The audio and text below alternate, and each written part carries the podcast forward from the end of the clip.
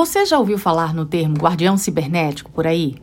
Trata-se do maior treinamento de cibersegurança do Hemisfério Sul. O Guardião Cibernético é realizado pelo Comando de Defesa Cibernética do Ministério da Defesa com o objetivo de promover a proteção cibernética de setores estratégicos para a segurança nacional. É um exercício simulado de atividades práticas de proteção cibernética com a participação de líderes e de especialistas de tecnologia da informação. Em uma plataforma virtual é instalado um cenário hiperrealista, criado sob medida, onde são realizados diversos tipos de ataques.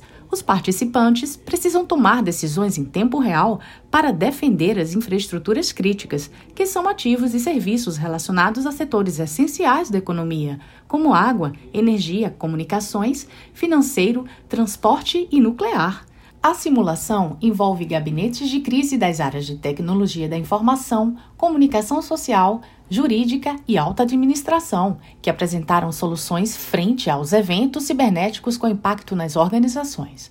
O objetivo é encontrar respostas e propor planos de ação dos níveis decisório gerencial, gestão de crises e técnico, resposta ao incidente, integrando os participantes e intensificando a atuação colaborativa.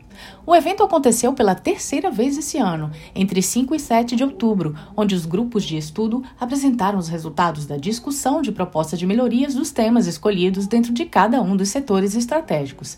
É muito legal, né? Assim, as empresas conseguem se preparar na prática para o futuro da segurança cibernética. Nos vemos no próximo Minuto do Conhecimento.